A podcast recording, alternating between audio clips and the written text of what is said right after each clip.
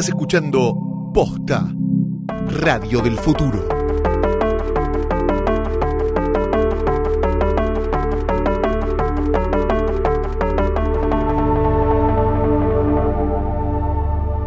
Bastardos enanos, huargos y eh, zombies muertos que se volvieron a morir y otras cosas que andan dando vueltas por ahí. Bienvenidos a un nuevo episodio.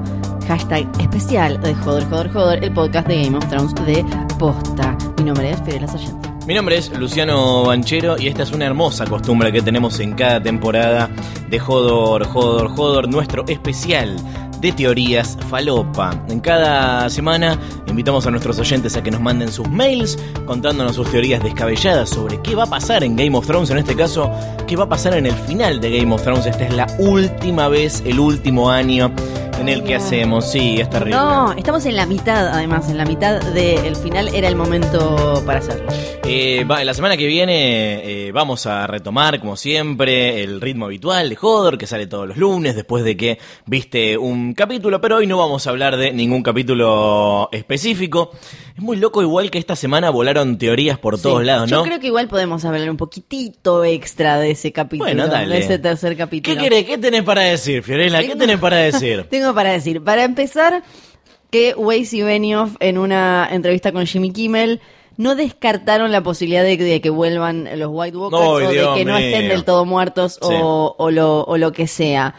Eh, después... em, tengo, hay, bueno, en Red- no sé si estuviste chusmeando en Reddit, ya recomendamos no eh, meterse eh, si uno no gusta de spoilearse. Sí, hay una parte está free folk donde la gente spoilea cosas que no pasaron, que tienen que ver con fotos filtradas y demás. Una teoría que sí salió, pero esta no me acuerdo si salió de Forchano de Reddit, que es la que anda dando vueltas por ahí basada en la nada misma, que Sí. queremos tirar abajo antes de empezar con cualquiera, eh, a, a divertirnos realmente con las teorías Sí, falopas vamos a demoler una teoría. que es esa que dice que hay una captura dando vueltas, que no, no me acuerdo ahora si es de Forchano o de Reddit, con un usuario diciendo que en un momento se lo ve a John cuando Sí. está enfrentando a Zombicerion diciendo go, go, go, como que de alguna manera en algún momento arregló con Aria, yo distraigo al dragón, vos andá. Sí, ar- arregló o la vio pasar o, lo, que, sea. o lo que sea. El punto es que la, teoría. mínimo, sí. mínimo un momento se tuvieron que haber mirado Sí. como para, tipo, el, el- darle a entender que lo iba a distraer. Cosa que el episodio no muestra. O sea, la No. teoría está toda basada en algo que no te muestran en el capítulo, como diciendo los guionistas, o los, bueno, quienes hicieron Sí. el capítulo te quieren, eh, te están engañando y no te están mostrando esto y yo te vengo a cantar la posta además- sobre cómo es. Y sabes cómo es que en realidad Arya no es la ganadora del capítulo, es Jon Snow. Sí. El hombre tuvo que ayudar a la mujer a ganar. Sí, pero igual eh, el hombre que ya hizo su parte, se Ya pasó, está. se pasó todo el capítulo sobre un dragón luchando, buscando al, al Night King, ya hizo su parte. Además, en los subtítulos no dice go, go, go, en el, el closed caption no dice go, go, go, no, no dice go, go, go. En no, le está haciendo ¡Ah! Además, es desconocer totalmente a los dos personajes. ¿Por qué?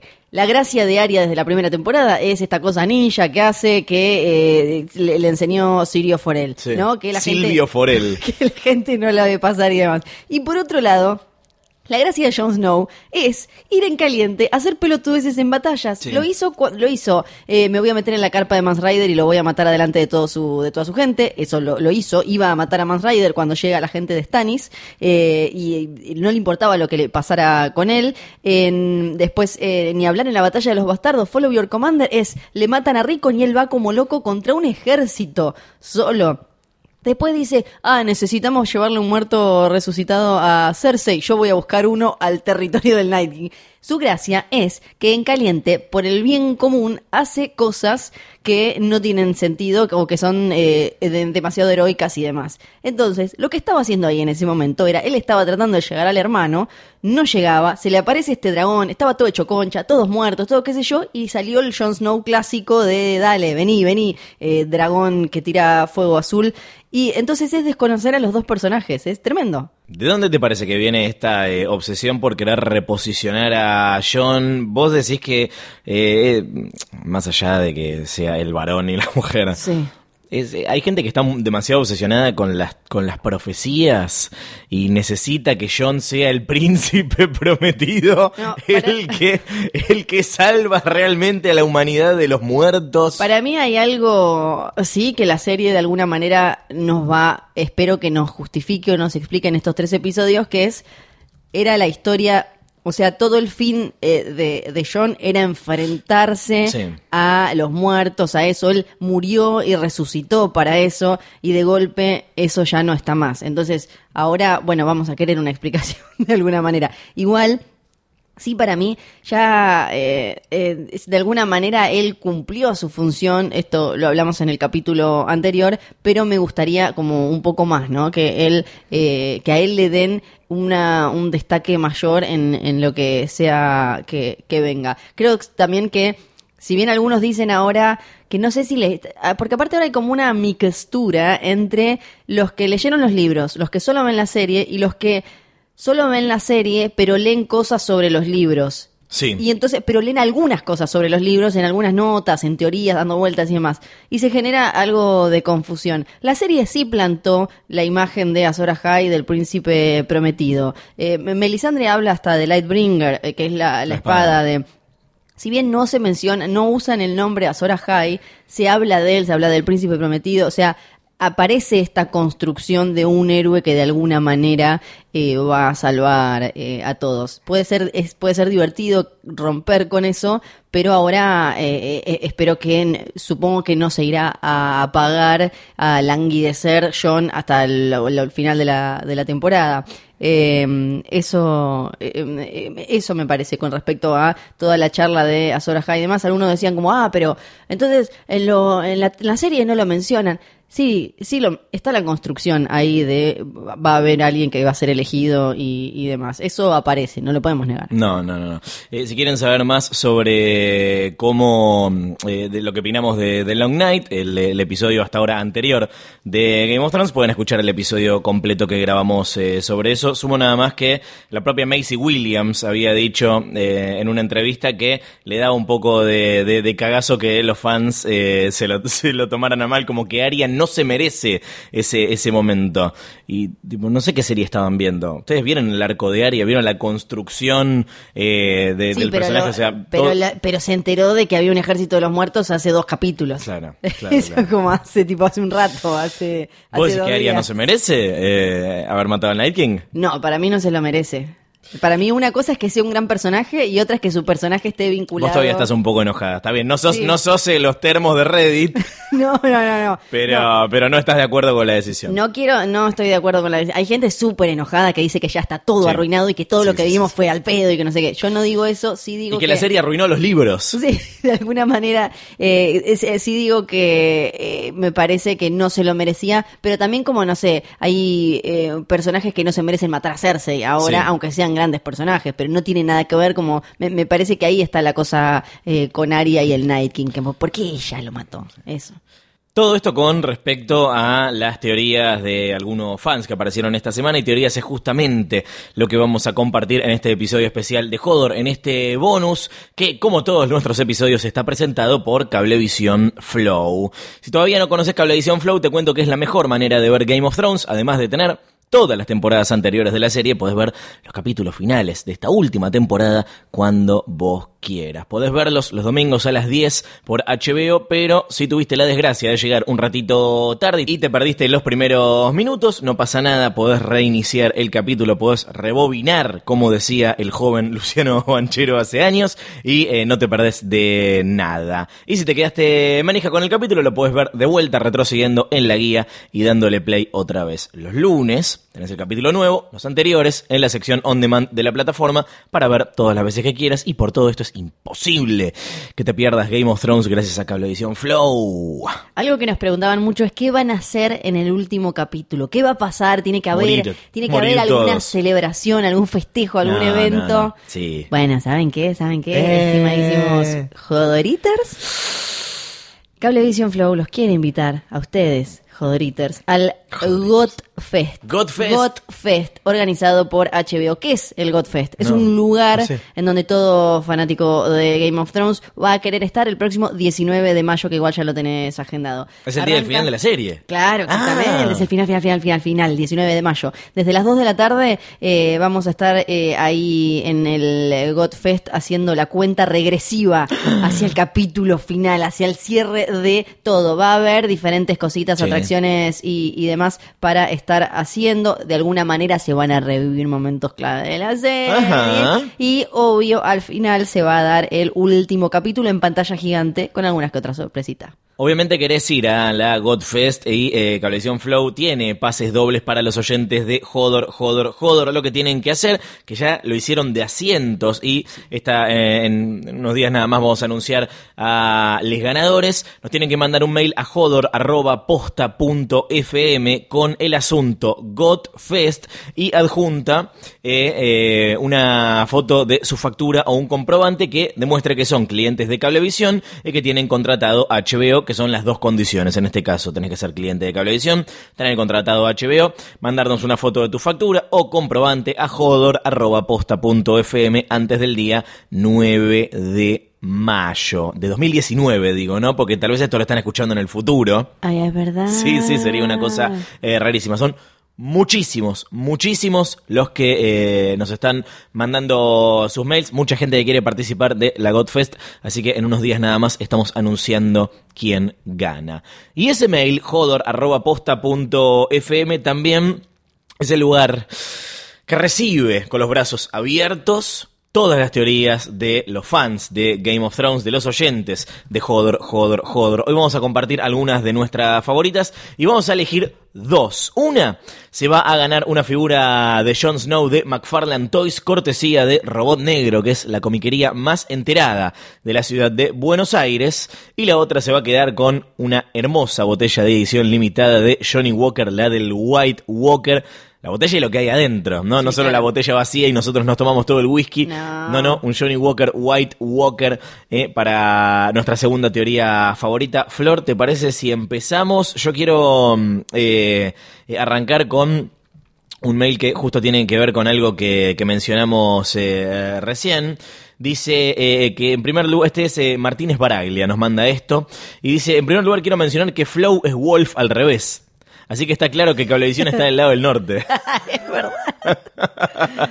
Mi teoría es más bien tirando a falopa que otra cosa, perdón por no aportar algo más relevante. Creo que no solo le ganan a los White Walkers y después a Cersei en una segunda batalla, sino que el propio Iron Throne deja de existir. Como bien dijo Dani, que quiere romper la rueda y quizás, solo quizás, se establezca alguna especie de modelo socialista comunista que haga colapsar el poco trotskismo que mencionó Flor anteriormente, aunque puede ser más un deseo mío que algo que llegue a suceder realmente. También espero el Clay en Super Bowl. Bueno, eso es más probable que, que pase. Gracias, Martín. Lo de Flow Wolf me parece maravilloso. Es, es impresionante. Tenemos una de Roberto. Mandó, buenos días, soy nuevo escuchando el podcast, bienvenidísimo. Él es lector y dice, eh, su teoría falopa es A ver. Que Westeros vuelve a ser lo que era antes de la llegada de Aegon y sus hermanas. Cada, o sea, de, de Dragonstone cuando se pasaron a conquistar eh, todo Westeros, Sí. cada reino por su parte, todo por- propulsado por Lady Sansa, protectora del norte, dado que no quedan sucesores de los siete reinos que puedan reclamar el trono de hierro. Desde ya espero ser ganador de alguno de los hermosos premios. Palermo Argulis. Bueno, vamos a ver. Me parece que- Sí. ¿Existe Palermo Orgulis? Todavía no, no abrieron el centro. Me parece no. Eh, me, me parece una, eh, una teoría que eh, recontra puede darse y tendría súper sentido que algo así sucediera. Una cuestión, una división pacífica de los reinos que se acomoden Sí. eh, como, como puedan sin tener un tipo en el sur que los ande mandoneando a todos. Tenemos un mail de Ayelén Barbalarga, que espero que sea su nombre real, Ojalá. Que eh, promete en su título Teoría Falopa Valien Quar Resurrection. Ok. Bueno, ante la inminente eh, batalla en Invernalia, una apuesta es la segura. Hay que llegar hasta el Rey de la Noche y vencerlo como sea, de modo que John, al lomo de Raegal y junto a Dani, partirán en busca de su principal oponente. Pero ¿cuál será la sorpresa al ver que solo se encuentran con el pelotón de White Walkers segundos al mando pilotando la Horda de la Muerte? ¿Dónde está el Night King? La respuesta, rumbo a desembarco del rey. Sin querer arriesgar su jugada, una pequeña parte del ejército de Walkers y su rey se dirigen hacia la Red Keep. El objetivo es la reina Cersei Lannister. Habiendo asediado desembarco y asesinado a ciudadanos y guerreros para sumar a sus tropas, el Night King se dirige a los aposentos de la reina donde una Cersei, en trabajo de parto prematuro, producto del estrés claro, se desangra en la cama. Ha perdido a su hijo en un aborto espontáneo. Ella solo tendría tres hijos, como decía la teoría. Es entonces que el Señor de la Noche alza su mano en un puño y nos damos cuenta de que su objetivo no era Cersei, no, es al hijo no nato. La barriga otrora inerte y fría de la reina empieza a contorsionarse y revolverse y Ay, ella no. grita de dolor. Sí. Con las lágrimas ahogando sus ojos, ve cómo el que hubiera sido el hermano menor de sus difuntos hijos atraviesa su estómago al mejor estilo alien Qué y se arrastra. Así, no, buenísimo. Yo me acabo de ligar las trompas. Y se arrastra hacia el rostro de Cersei. Ella alcanza a ver unos profundos ojos azules como el hielo que la miran, mientras la criatura se funde con su madre en un fuerte abrazo alrededor de su cuello, completando la profecía de Maggie la rana. Es así como el Night King obtiene a su legítimo heredero al trono de los siete reinos. Él se proclama mano helada y tutor del niño hasta su mayoría de edad y marcha con una renovada flota de muertos hasta el norte, terminando de acorralar In- Invernalia desde el flanco sur. Bueno, si bien el, supuestamente vimos morir al Sí, Night. King, no sabemos qué pasó. eh, Seguimos con esa duda de si tienen White Walkers adolescentes en algún lado que pueden querer bajar a vengar a su padre y hacer todo Sí. esto, ¿no? Y, y quedarse con el bebito este asesino de Cersei. Hay varias de esas que están acá, ¿eh? Ahora Muy las bien. vamos a las vamos a, a- a ver. ¿Qué más? Silvina Navarra dice, paso Hola. a tirar una teoría- ultra falopa y lo que sería lo más sensato. La falopa. Van, Bran guardiará finalmente... Juan. Sí, Juan. Bran, es muy chiquita la letra del mail, chicos. Estirala, estirala, puedes estirar la Eh, pantalla. Ay, qué fabuloso. Ah, es impresionante. Eh, Bran guardiará finalmente en un humano de buena forma y será Cersei. El trono no cambiará de manos, pero realmente sí, y nadie se va a dar cuenta. Oh, por Dios. La menofalopa es que Jon y Dani se ponen de acuerdo sin automatarse. Me gusta el concepto de automatarse. Y los Targaryen vuelven al poder al canto de Targaryen is back alright con Targaryen de is back, alright. de Backstreet Boys. Gracias por tanto, perdón por tan poco. Un beso. Por favor, un placer. Tenemos a María Nina Quevedo, que nos manda su teoría falopa. Dice lo siguiente, a ver. Quería enviarles mi teoría de que Tyrion va a ser el próximo cuervo de tres ojos, casi sin fundamento alguno, solo esas miradas con Bran y esa charla que tuvieron. No sé, casi un presentimiento que Bran muere y lo deja a Tyrion como cuervito. ¿Es muy loco esto? Perdonen y gracias. Marianina, a mí también me llamó la, la atención, primero, y lo mencionamos, la charla de, la charla, la mirada que Bran le dedica a Tyrion y después la charla que tienen en la que Tyrion le dice, bueno, contame todo, quiero saberlo todo. No creo que pase esto, pero me gusta leerlo en caso de que termine ocurriendo. Sí, igual ya tenía sentido la charla porque desde la Sí. primera temporada sabemos que a Tyrion le gusta leer y le gusta saber de todo. Sí. Entonces tener a mano una biblioteca humana eh, gigante, inconmensurable como Bran, para él se le hace agua a la boca. Está bueno eso, me gusta cómo, cómo piensa Marianina. Sí.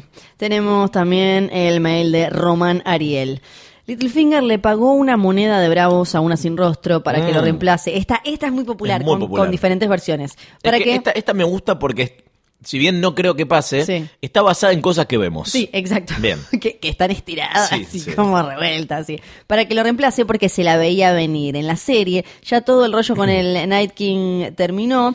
¿Qué nos queda? La rosca por el trono. El objetivo de Meñique es estar en el trono. ¿Qué tal si él es parte de ese quilombo? Se escapó de Winterfell, está con el Lord del Nido de Águila. El pibito que no volvió a aparecer más, claro, Robert Arryn. En fin, por ahora está por ahí escondido. Cuando se arme el tole tole en el trono, va a aparecer al final con algún ejército de los que hayan quedado en Nido de Águilas dando vueltas. La mayoría murió en la larga noche. Sí. Y arrebata a quien haya ganado entre Cersei, Jon y Dani. Y porque ama a Sansa, la hace reina fin. Bueno. Creo que A favor. Es, es muy popular esto de la moneda, Littlefinger, Littlefinger, y, porque me parece que además ahí hay como una conexión. Hay cuatro o cinco cosas que gustan mucho en la historia falopa. Una es cualquier cosa que involucre a los hombres sin rostro y las monedas locas Valar Sí. Morgulis. Otra es Melisandre. Otra es Sirio Forel y otra es Littlefinger una vez que murió. Entonces, este es como que va. yo yo Las- creo que. debe haber, todas. debe haber una que las une todas. Que Sí. tipo, tipo, bueno, Mel en realidad era la chica que pedía sopa, pero que a la vez es Jaqen, que se convierte en Sirio Forel, que eh, al final es Drogon. One theory to rule them all. Exacto. Eh, tenemos a. Me gusta que dijiste Robert Arryn, que como se llaman los libros. Sí. ¿no? No Robin Arryn, como Robin lo pusieron en la serie, Arryn, porque Robin. dijeron. No, no, era ¿Otro Robin". Robert, te parece? No, no, no, era Robin, Robin, perdón, me salió Robin. No, no, está muy bien, es el nombre. Eh, Rodri eh, nos manda su teoría con el asunto Baby Night King. Dice, mi pequeño cuervo electrónico es por la siguiente duda que tengo hace un tiempo convertida en posible teoría. Se refiere al so- hermano, sobrino, primo, tío de Gilly convertido al lado oscuro, uh, qué terrible, Claro. por el Night King. ¿Qué pasó con él? Porque salvo que una vez convertido pasen de ser bebés a adultos caminantes blancos genéricos de pelo largo, nunca vimos al Night King cambiando un pañal o dándole la meme al Baby Walker. Y mucho menos a una caminante blanca de niñera acompañándolos por todo el viaje al mejor estilo Marley y Mirko. Por lo tanto, mi teoría es la siguiente. ¿Será que se quedó en la ciudadela de los otros bajo la tutela de algún general White Walker por si las moscas sale mal la travesía al sur de su padre y tiene que ser el encargado en un futuro de perpetuar la especie y siendo además un pequeño padawan de Night King para ser el líder de la próxima larga noche dentro de muchos años? Tipo Kill Bill, ¿no? Claro. Que decían que iban a hacer el volumen 3 20 Sí. años después con la hija del personaje de... ¿Quién era?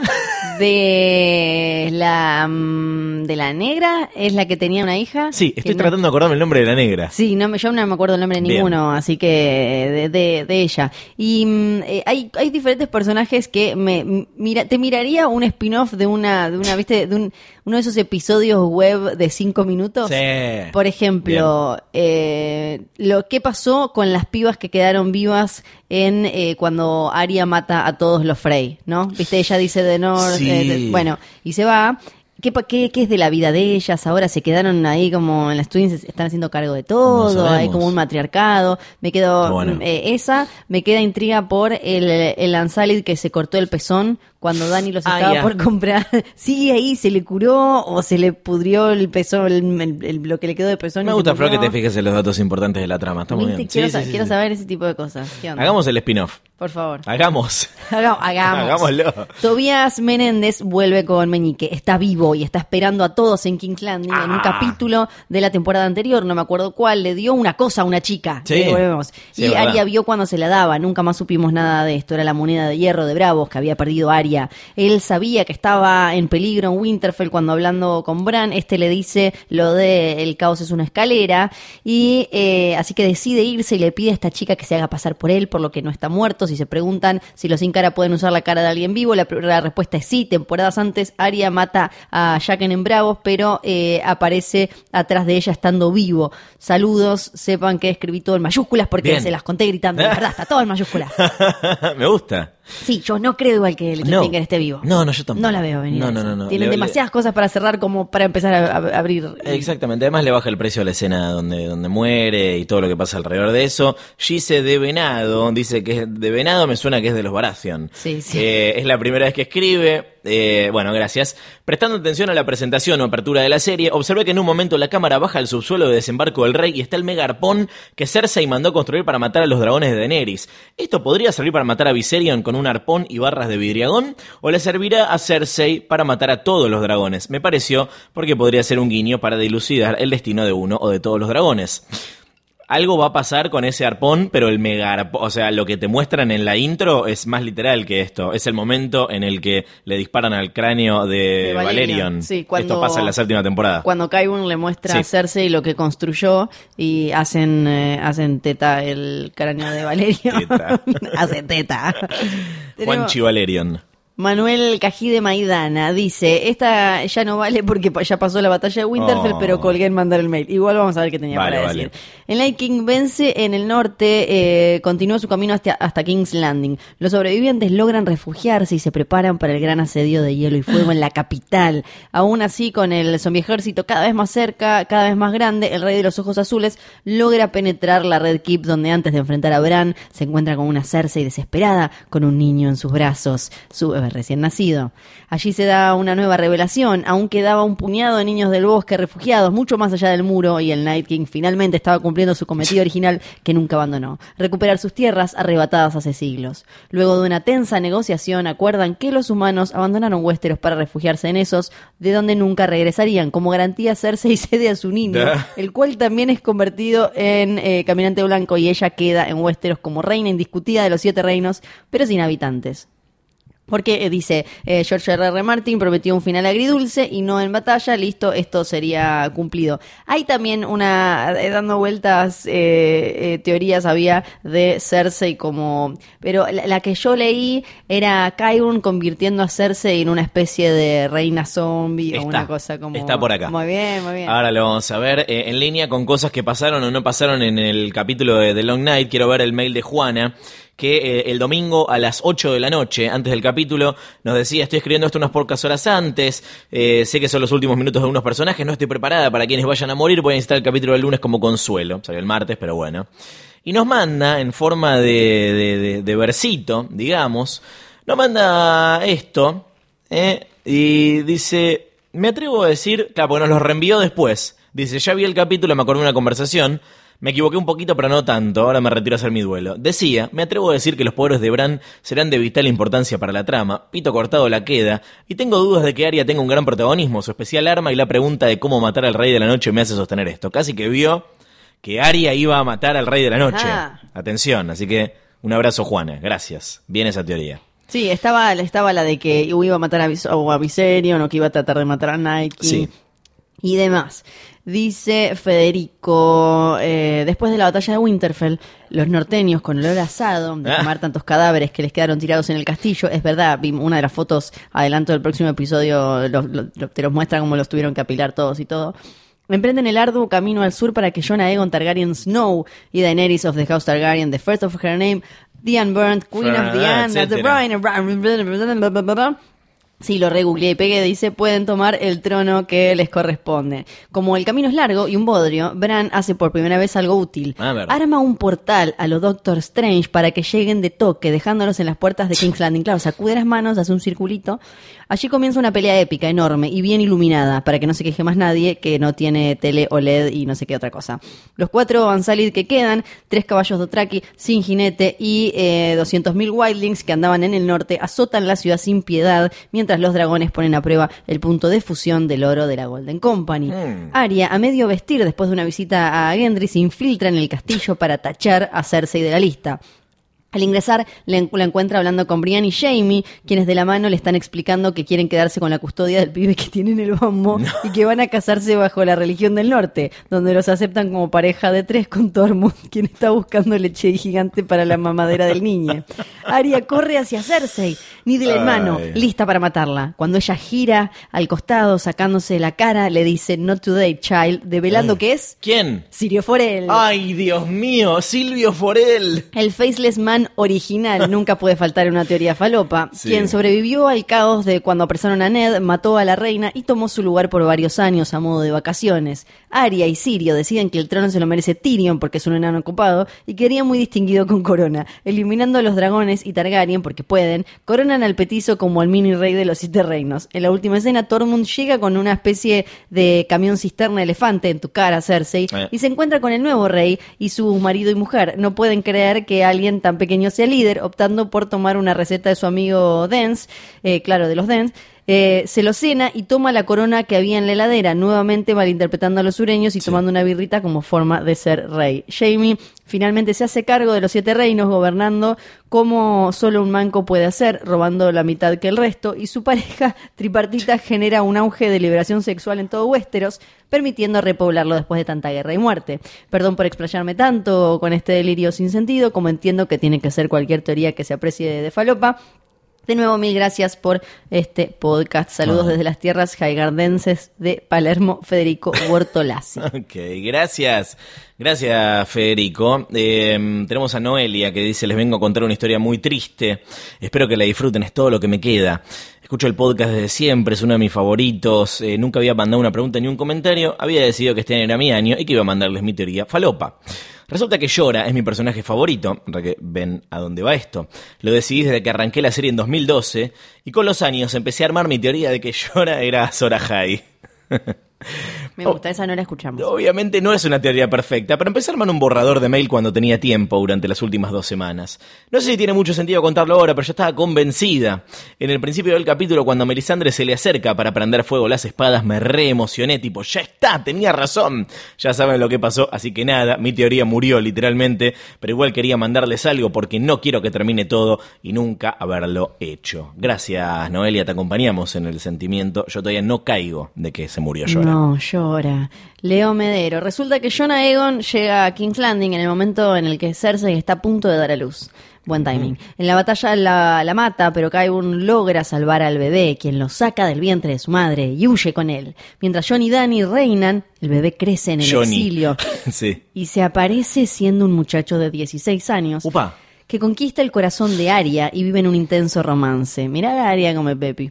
En el casamiento urde un plan para matar y vengarse de todos. Asesina a Aria, a Jon, a Dani y encima le da veneno para ratas a los dragones. Toma. Oh. Hay mucha cosa con el bebé de Cersei, ¿no? Sí. Tenemos como ahí una obsesión con, con ese pibito. Bebé de Cersei es trending topic. Eh, Bebito Night King Sí, también. también, también. Mucho Sirio bebé. Forel, sí, ¿Qué sí, nos sí. chicos, ¿qué nos pasa? Mucho bebito. Emanuel se pregunta, ¿Melisandre era una Jedi? Dice en el subject del mail. Mi teoría falopa es que al final de GOT vamos a descubrir que el mundo de Canción de Hielo y Fuego es un sistema planetario en una galaxia muy muy lejana. Estamos pues viendo la historia de Star Wars en el principio de los tiempos. Melisandre y el resto de los sacerdotes rojos son en realidad los fundadores de los Jedi. Tienen poderes muy grosos como tener visiones que no entienden, tirar profecías que siempre interpretan mal. ¿Están de acuerdo que me muero? Y por sobre todo convertirse en toalla al morir. Esta historia se va a enganchar con la trilogía de Star Wars de Weiss y Benioff. Valar Morgulis. Che, me gusta. La veo, la veo. Esto sí, la veo. Eh, sí. A Eh, ver, para- para tenemos que- a Ana. Acá tengo, acá tengo para, tengo a Gabriela. Bueno, te guardo a Ana. Sí, guarda la Ana. Eh, para mí, después de la batalla con el Night King, Dani se pone más loca que nunca, enceguecida Eh. por el trono. Y Juan Nieve está tan enamorado que no ve que se le va todo de las manos. Ante esta posible reina desquiciada, un Juan Nieve sin poder de acción y una Cersei Varys va a recurrir a un plan B por el bien de los siete reinos. Sí. Mientras todos están planeando destruir King's Landing, él vuelve a esos a buscar al príncipe prometido. Dice, todos estos eran mega fakes, voy a buscar al posta. Sus Little Birds lo mantuvieron al tanto de Raego, el bebé, entre comillas, muerto, que tuvieron la Calici y Caldrogo. La Al bruja- final en God, en God nunca mueren los bebés, ¿no? Eso está no, clarísimo. La bruja mintió y quedó vivo entre un grupo de Dothrakis que quedaron en esos. Esto se revela llegando al final cuando los ejércitos de Dany y Cersei se destruyeron. Jamie llega a Cersei, la mata y se suicida. Sam mata por la espalda a Dany cuando estaba por quemar al pueblo de King's Landing. Y Jon, por la tristeza de su muerte, siente que ya no tiene sentido pelear por el trono, se sube a un dragón y huye. Entre las ruinas de King's Landing llega Con el niñito Raego Dothraki Targaryen, reclamándolo, eh, proclamándolo como el príncipe prometido, quien le da órdenes a Drogon, destruye a los pocos traidores que quedan y finalmente es el legítimo rey de los siete reinos. Me gusta este, ¿eh? Sí, Raeguito, pobrecito, Raeguito. Estoy, estoy, estoy un poco a favor de esta, de esta teoría. Hay algunas que coinciden, ¿eh? También acá tenemos el mail de Ana, que dice, tengo un montón de preguntas sobre el último episodio, pero una particular, ¿Aria es Lightbringer? La espada de Azor. Si John es Azor y fue el que de alguna manera le inició Aria en su camino, Psycho Killer, cuando le regaló Needle, entonces ¿podría ser Aria la espada del príncipe prometido? Esta es mi teoría, ¿qué les parece? ¿Podría ser? Me encantaría que me puedan responder, sobre todo Flor, porque en los libros, claro, a mí que me parte un rayo. Gracias, Ana. No sé, yo, yo creo que Weiss y Benioff pueden llegar algún día a justificarlo de esa manera. Sí. Eh, que, que creo que podrían eh, darle una vuelta así. Eh, te quiero sumar uno Sí. más que está en línea con esto, el del mail de Mariano, que dice, eh, les escribo para intentar dar sosiego al corazón roto de Fiorella con respecto a la mitología de Azor Ahai después de The Long Night. Quería compartir mi teoría sobre los príncipes que fueron prometidos y por qué entiendo que en realidad se cumplió y los realizadores de la serie no la ignoraron o se la pasaron por donde no pega el Dorn. Como ya se ha dicho, las profecías no deben entenderse tan literalmente, e incluso sería muy aburrido si así fuera. Azor Ahai puede ser ambiguo en género, pero en número también, es decir, más de uno, como un hombre y una mujer, John y Dani para mí.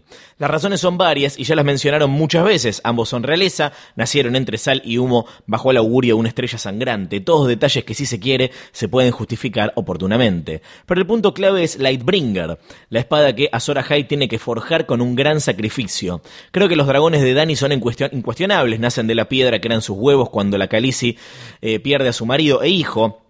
Pero ¿cuál es la Lightbringer de Jon? Es Longclaw. A pesar de que la espada de acero Valirio puede matar a los White Walkers, hay otra arma mucho más poderosa y que verdaderamente empezó forjando Jon, y es Arya. Todo comienza cuando le da Needle y la pone en el camino de entrenamiento que su padre después le permite continuar. Podemos interpretar las muertes que vivió de cerca de algunos de sus seres más queridos, Ned, Kat y Rob, como los sacrificios por los que tuvo que pasar y que templaron su persona, y puede zafar del epíteto de Jetta y decimos que fue el destino. ¿Cómo nos bardearon por decirle mufa a Arya? Que una cosa no quita la otra. No le podés ganar al Night King Sí. y cada vez que estás cerca de tu familia se te muere un pariente. Sí. Incluso para los más exigentes se puede justificar que ella, como la espada original, primero se trató de templar, ahora que lo pienso, dos segundos antes de que llegue Arya, se muere Theon Greyjoy. Theon Greyjoy era pariente, más o menos, Arya Mufa. Eh, incluso para los más exigentes se puede justificar que ella, como la espada original, eh, primero se trató de templar, entrenar con agua junto a Sirio Forel, claro, cuando hacían el water dance, ¿cómo era? El Sí, aquadance sí. Maestro de la danza del agua de Bravos, y con un león por su sed de venganza contra los Lannister, que la llevó a matar a varios de sus lacayos y viajar a aprender de su perro. Por último, me parece clave el entrenamiento con Jaqen. En la casa de blanco y negro, ella se transforma en nadie como asesina, pero en realidad afirma que es Arya Stark en esencia y va a vengar o proteger a los que ama. El dios de muchos rostros o dios de la muerte la entrenó y dejó ir para ser el arma que vence a la noche, esa muerte sin control y antinatural que revive a los, difuntos, y rompe el balance. Es Lightbringer, trae la luz y da equilibrio a la muerte. Me encantó. Sí, esa está muy bien. Me esa encantó. está, está muy bien. Álvaro Cuadro, amigues, después de haber visto la batalla de Winterfell, no, tachado, la larga noche, dice, Ah. sigue mi teoría de lo que pasó y va a pasar. Recordemos que Game of Thrones es sobre política, las decisiones de este capítulo fueron políticas. ¿Quién decidió que los Dothraki vayan adelante de todo sin vidriagón ni acero valirio a suicidarse contra los muertos vivos? Claramente fue Sansa. Sansa sabe que necesita que Dany tenga su ejército lo más pequeño posible, dado que no piensa rendir al norte frente a ella. ¿Por qué vemos, punto número dos, por Sí. qué vemos en un plano a Dani observando las trincheras prendidas fuegos y no va a hacerle Dracaris a los muertitos que esperan del otro lado? Huh. Porque sabe que Sansa le mató a los Dothraki y decide tomar revancha. Entonces decide permitir a los muertos tomar Winterfell y acabar con la mayor parte del ejército norteño. Esto lo veo muy difícil porque se le murió la mitad de la gente a ella también. Ya está. 3. ¿Quién envió a Melisandre a prender fuego a las espadas de los Dothraki para que al menos tengan una herramienta contra los muertos vivos, apoyando a Dani? Y luego le pide que prenda fuego las barracas, apoyando a Sansa. Claramente fue John que juega para las dos puntas. Para mí eso lo hizo Mel eh, sola, no, no es que recibió órdenes de nadie. eh, no, no sé vos qué pensás. Estoy de acuerdo con vos. Eh, ¿Cómo terminó este juego? Con victoria de Sansa, que logró disminuir el ejército de Dani más que Dani el de ella. Dani tiene dragones, sí, pero aprendimos gracias a John que a los dragones se les hace frente gritándoles en la cara, sumado que si mata a Dani ahora, ¿quién eh, la va a proteger? Missandei. Tiene a John Ah. para que controle a los dragones, ya que ella confían en él, y con los dragones ir a conquistar el sur. Además, Sansa también trajo a Tyrion más a su lado, lo que puede llegar a ser una pérdida para el equipo de Dani. Por todo esto, Sansa queda al final como reina de los siete reinos, con su hermana como asesina personal y su primo hermano como dueño de dragones. Me copa esto de Arya como la John Wick Sí. de Sansa, ¿no? Como tipo la tiene ahí. Bonus, era obvio que Arya iba a matar al rey de la noche. ¿Quién mejor que alguien que aprendió a pelear ciega para derrotar a alguien en un capítulo en el que no se vio un choto? Abrazos, Álvaro. Gracias, Álvaro. Está muy bien.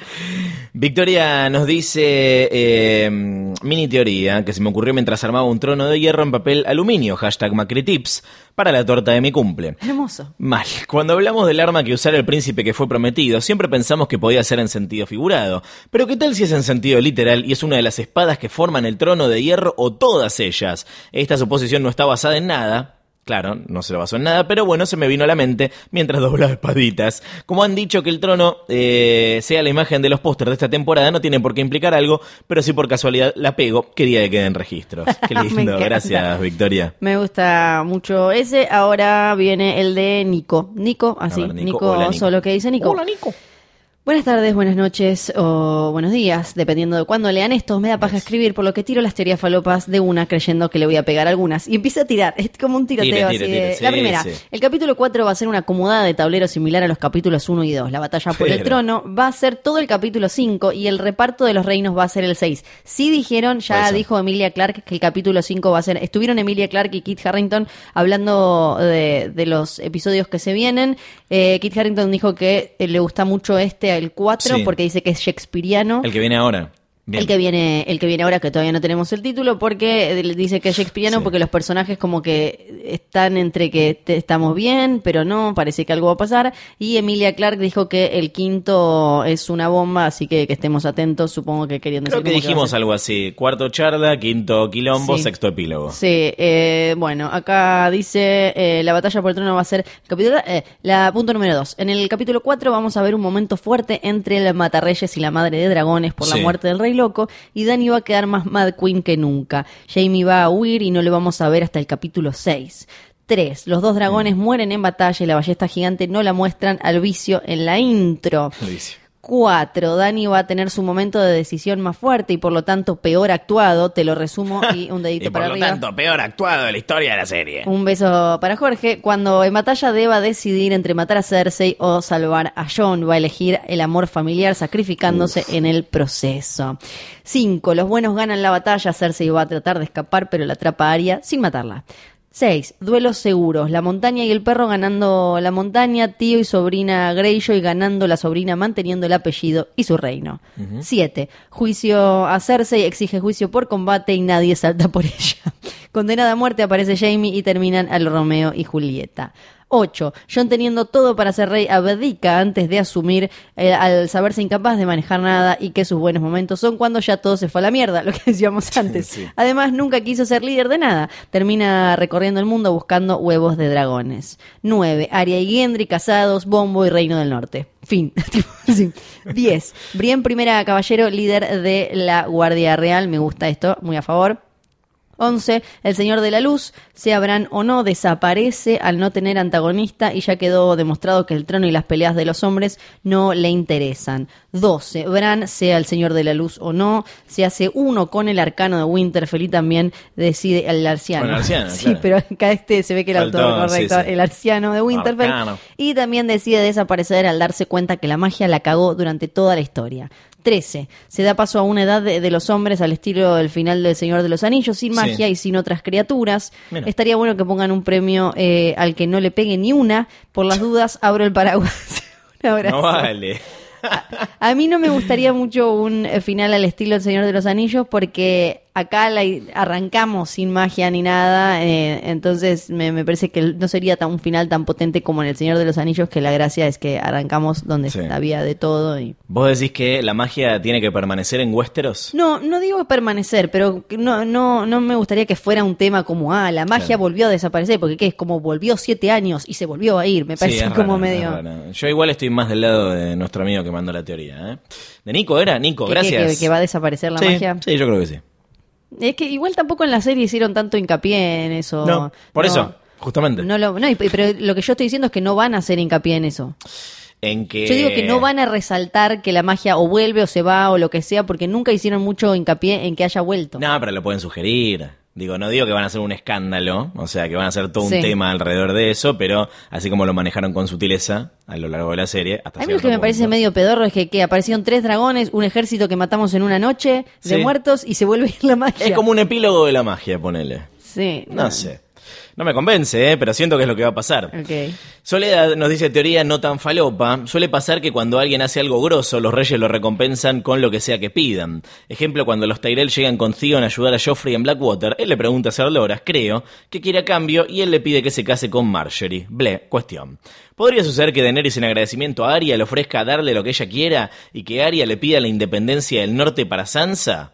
Esto sin tener en cuenta todos los posibles escenarios que se puedan dar después, Dani en el trono, nadie en el trono, reinos independientes, etcétera. Me parecería una escena linda para que Arya reciba un poco de reconocimiento, después de que la boludeen bastante ocho temporadas enteras por ser una lady sin tener idea de lo que ella es capaz de hacer y de todo el trabajo eh, para conseguirlo. También resolvería la, la tensión que existe entre Dani y Sansa, y a pesar de no, de no haber valorado a Sansa todos estos años, aprendí a hacerlo la temporada anterior y por el cariño que le tengo ahora le deseo con todo mi corazón que gobierne el norte, independientemente de quién se quede en el trono. Sí, momento de reconocimiento a Arya estaría bueno, eh, que no se quede sin medalla como Chewbacca. De paso dedicamos este episodio a Peter Mayhew, aunque nada tiene que ver con esta franquicia. igual siempre, O sí. Sí, igual siempre le mandamos un beso. Manuela, hola bastardes, enanes guargues, quiero Oli. compartir mi teoría falopa favorita. A ver. Es la historia de amor entre Aria y el perro.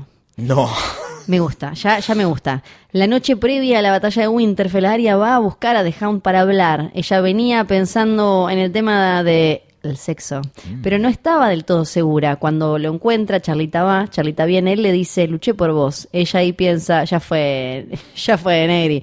Pero cae Don Darion y Arya se toma el palo. Se va a descargar tirando unas flechitas, pim pam pum, pim pam pum, cae Gendry, que estaba bueno y se venían mirando con hambre y pasa lo que vemos. Durante la batalla de Winterfell, The Hound está todo cagado, ve que Arya está en problemas y es eso lo que lo ayuda a desbloquearse y a empezar a luchar y buscarla para ayudarla, porque la ama y la quiere poseer No, físicamente. No. Eso lo agregué yo igual. Ah. No es real, pero me encanta pensar que sí lo es, la historia menos esperada y no va a ocurrir, por lo tanto es refalopa. Eh, estoy un poco a favor, me da ganas de vomitar, pensar en Arya y The Hound, Sí. pero a favor, vomito y a favor, vomito y así en un loop infinito. Igual está bien, si querían sorprendernos haciendo que Arya sea Azor Ahai, que ¿Por qué no, no? es, ¿por qué no puede ser The Hound su novio?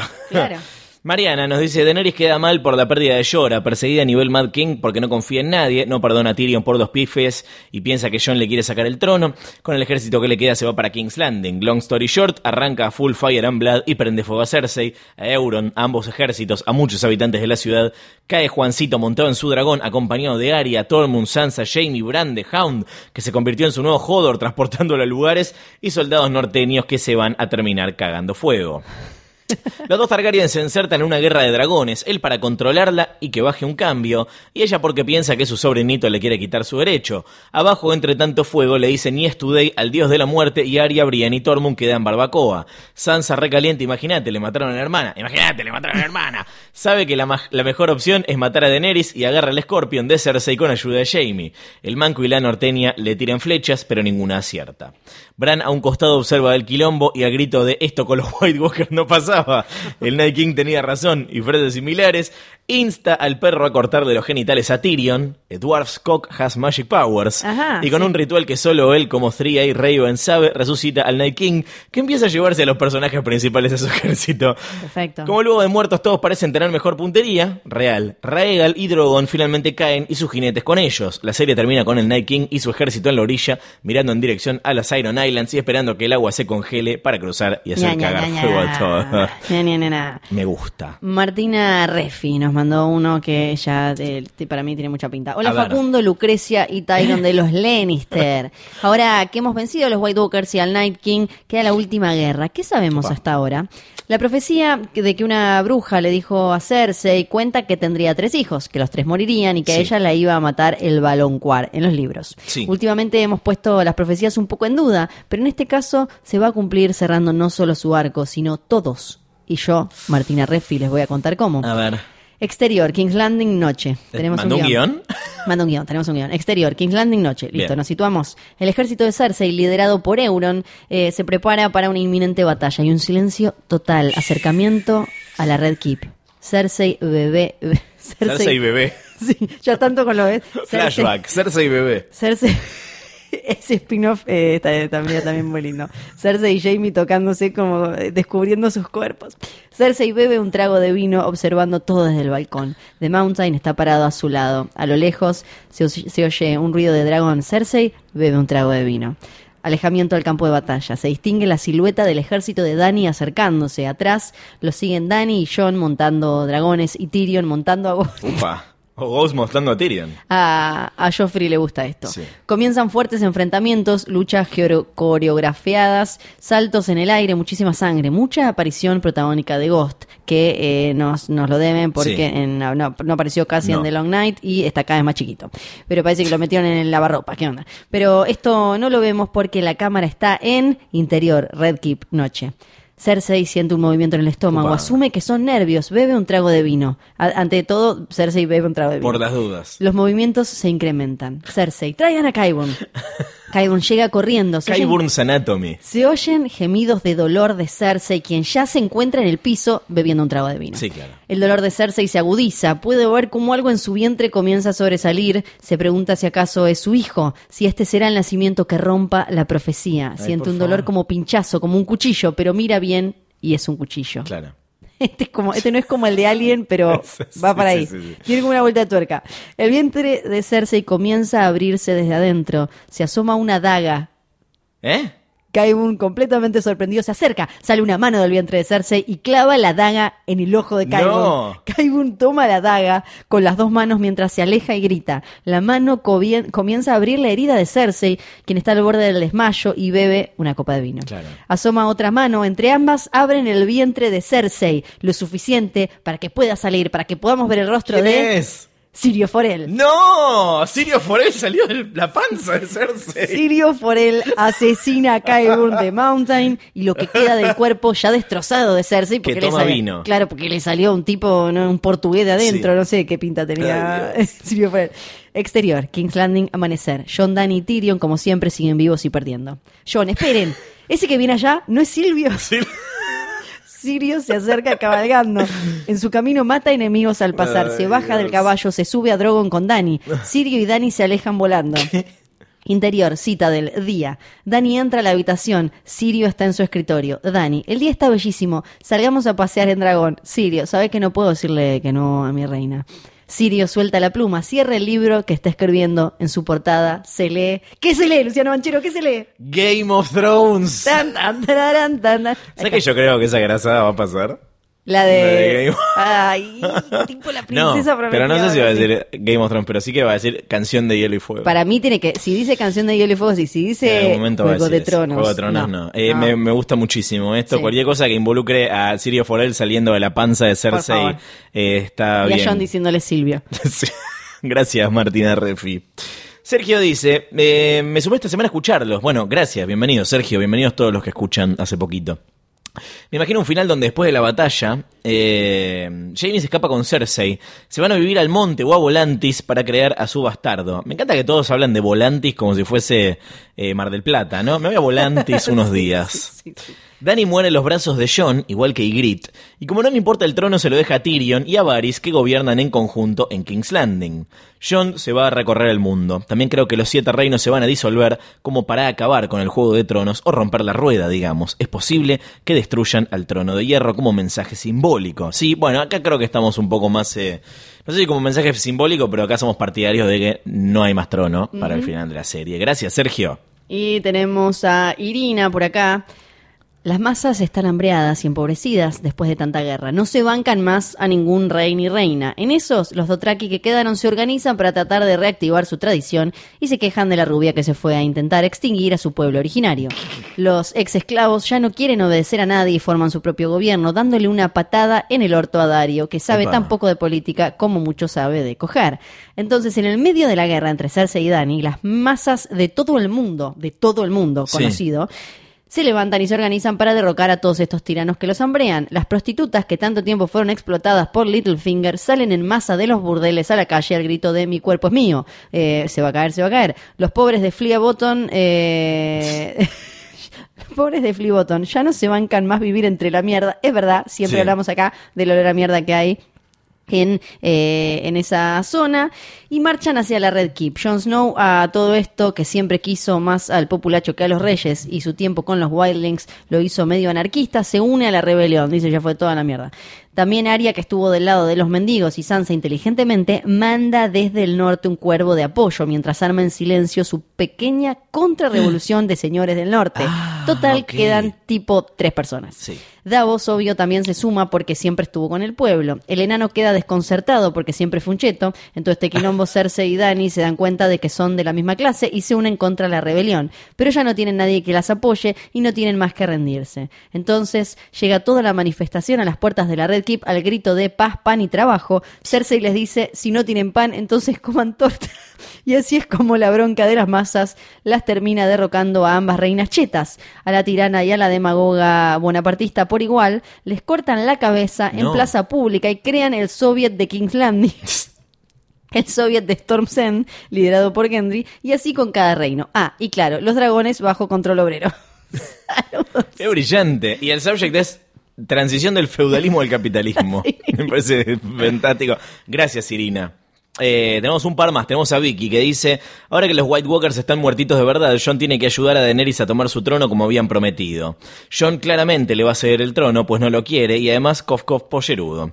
Cersei los va a atacar con todo el fuego Valirio y la Golden Company, matando a todos los personajes que amamos y creímos iban a morir en manos de los White Walkers, pero milagrosamente sobrevivieron. Podrick muere en manos de la montaña intentando salvar a Brienne, que también muere. La montaña mata a todos, básicamente. Pero después Clegane mata a la montaña y muere también en el intento. Jamie se va a enfrentar a Cersei y va a estar a punto de matarla, pero no va a poder. Y en cambio ella sí va a decidir matarlo, pero Tyrion va a llegar justo a tiempo para matar a su hermana, que tanto odió toda la vida, y ver morir a Jamie en sus brazos.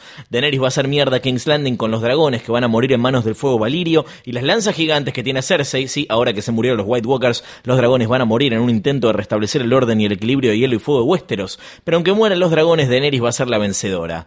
Va a tirar el trono gigante al mar y se va a establecer como reina soberana. A la mierda de la democracia, los Targaryen son dictadores. Y Jon Snow, un poco decepcionado con Daenerys, la Mad Queen, se va a retirar al norte como guardián del norte y va a empezar a plotear el destrone. Y así empieza todo GOT otra vez en un círculo vicioso que nunca termina. Es Ay, interesante. Sí, que es Argentina. En la escena, sí, en la escena final vamos a ver una montaña de nieve y unos ojitos celestes que se abren anunciando que los White Walkers no están del todo muertos. Plin.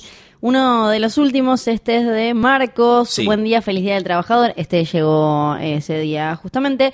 Ahí va mi cuervo con mi teoría. El día que llevaron al muerto vivo a King's Landing para mostrarle a Cersei que era aposta a la amenaza, Kaibun se quedó con una parte para estudiarla. Uno puede recordar en su mirada hacia el muerto lo fascinante que le parece todo este tema. Sí, es verdad, había quedado súper obsesionado. Pero obviamente mantiene en secreto esto. La última guerra comienza y Dany y Jon derrotan en una batalla rápida y sencilla a las tropas y mercenarios de Cersei y la hieren mortalmente. Ahí es donde aparece Qyburn que aplica sus estudios y hace de Cersei una Night Queen. Esto es lo que mencioné un poco antes, que de diferentes versiones andan medio dando vueltas. La batalla final final se dará entonces contra la Señora de la Noche. Sí. Que Señora de la Noche es como una novela de los 90 protagonizada por Moria cuando hacía novelas. ¿no? La señora de la noche. que finalmente, o por Nacha, que finalmente será derrotada por Juan Nieve con su espada de acero valirio, pero en un pasaje final se mostrará que el hijo de Cersei nace y sobrevive. Alguien se lo lleva insinuando la posibilidad de que en el futuro los White Walkers puedan retornar. Saludos, Marcos. Para, para, para. Antes de decir quién, No. quiénes se llevan los premios, eh, agradecerles a todos que mandaron una cantidad de No, mails es increíble. Enormes y si no leímos su mail completo eh, al aire era por, solamente porque si no este capítulo iba a quedar interminable pero gracias de verdad porque recontra participaron y a- incluso de otros países que a veces uno dice como cómo nos escuchan con la cantidad de argentinismos que metemos y todo y escuchan están ahí participan y mandan mails y todo El mail es jodor.posta.fm. Gracias, de verdad. Estamos muy emocionados por eh, no solamente la cantidad de oyentes que se suman, sino la calidad de, de audiencia. Hay un montón de mails, como bueno, habrán escuchado, que dicen que se sumaron recién esta semana, después del episodio dedicado a The Long Night, y que lo hayan hecho con estas teorías maravillosas. Nos llena de amor, orgullo y felicidad. En cierto sentido, todos son ganadores, pero en un sentido más estricto solo habrá dos. El primer premio es eh, la figura de Jon Snow de McFarlane Toys, gracias a Robot Negro. Síganlos en arroba Robot.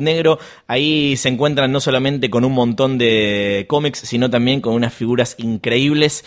Está dentro de una galería en el centro que eh, les recomiendo que visiten, porque una cosa es ver el Instagram, que ya de por sí es hermoso, pero otra muy distinta es vivir toda la experiencia. Y el segundo premio es eh, el Whisky Johnny Walker White Walker edición especial por el final de Game of Thrones, codiciadísimo, como cuando yo subí foto del mío a Instagram, me dijeron, ¿cómo lo consigo? ¿Cómo lo consigo? Así que quiero quiero quiero quiero nos parece bien premiar. ¿A quién le damos el whisky, Flor? el whisky es para ay qué nervios no porque es tan Ay, ay, difícil ay, ay, está ay, bien. ay, ay, ay, ay, ay. El whisky es para Irina, teoría falopa, transición del feudalismo al capitalismo. ¡Eh! Festeja Irina y va a Festeja el brindar. pueblo, sí. Qué bien, qué bien. Irina se ha ganado el Johnny Walker edición especial White Walker. Y el primer premio, la figura de Jon Snow, de McFarlane Ay, no. Toys. Yo, ¿lo, ¿me lo puedo quedar yo? No. No puedo quedármelo yo, pero Vos eso es muy tenés hermoso. uno igual, no no tengo uno, Ah, es mucho pensé más que lo chiquito, este es tenías. mucho mejor. ¿Para quién es? ¿Para quién? ¿Para quién? Es para Martina Refi, que soñó con un Sirio Forel saliendo de adentro de Cersei. Y eh, lo hizo en forma de guion. no solamente en este caso la idea fue brillante, sino que también la manera de plasmarla es eh, maravillosa. Así que Martina, felicitaciones, te has ganado el Jon Snow de McFarlane gracias a Robot Negro. Eh, nos emociona de verdad Sí. mucho esto. Gracias a todos, bienvenidos los nuevos oyentes. Hacemos un especial de teoría falopa dedicado a los mails que nos mandaron porque no todo se trata de analizar obsesivamente cada detalle de los episodios, cosa que vamos a seguir haciendo igual, sino darle a nuestra audiencia el lugar que creemos que se han ganado y se merecen. Este lunes...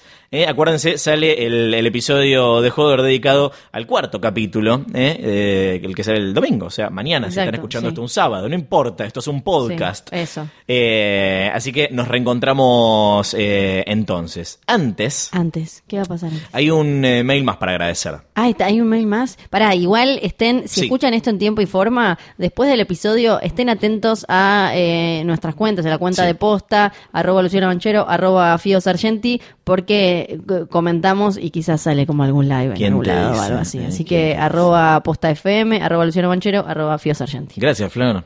Este, el último mail para agradecer es el de Nano Vera. ¿Se acuerdan la, la canción ¿Dónde están los dragones? La canción que cantamos eh, acá quienes fuimos a ver el primer episodio en la God Watch Party que, que armó HBO acá Sí. para la God Watch en ese castillito hermoso. Nano cantó ¿Dónde están los dragones? y la cantamos todos con él. Fue un momento muy emotivo, muy hermoso. Gracias Nano por todo eso. Y eh, para cerrar este episodio especial nos manda otro eh, tema para el Greatest Hits. Nos dice Amigues, el capítulo de ayer, The Long Night, me trajo otro tema a la mente, siempre inspirado por ustedes. En este caso traté de imaginarme qué le podía decir Llora antes de morir en brazos a Dani. Y salió esto, que se llama Te ando con ganas, llora, llora. Y cierra este episodio especial de Jodor, Jodor, Jodor. Mi nombre es Luciano Banchero. Yo soy Fiorella Sargenti. Valar Morgulis. Valar Dos Jaires. Ando ganas de contarte. bam. Ahora que la estoy quedando, me saqué la Soria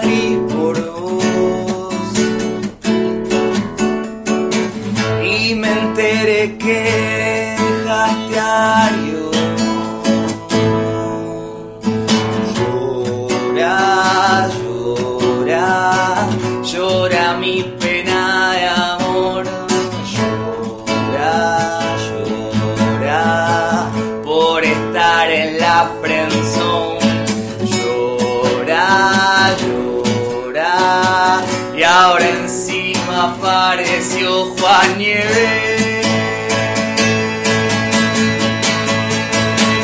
A mí sí que me gustaría cabalgarte como lo hizo Trencita.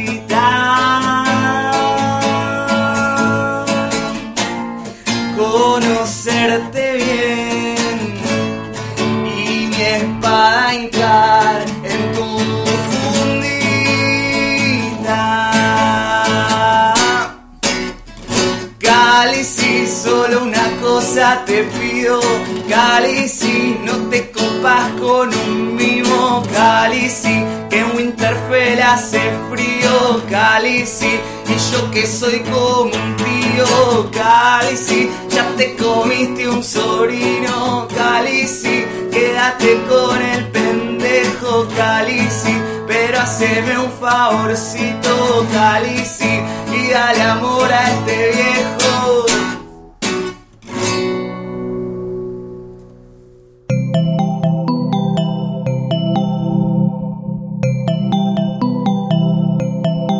Estás escuchando Posta, Radio del Futuro.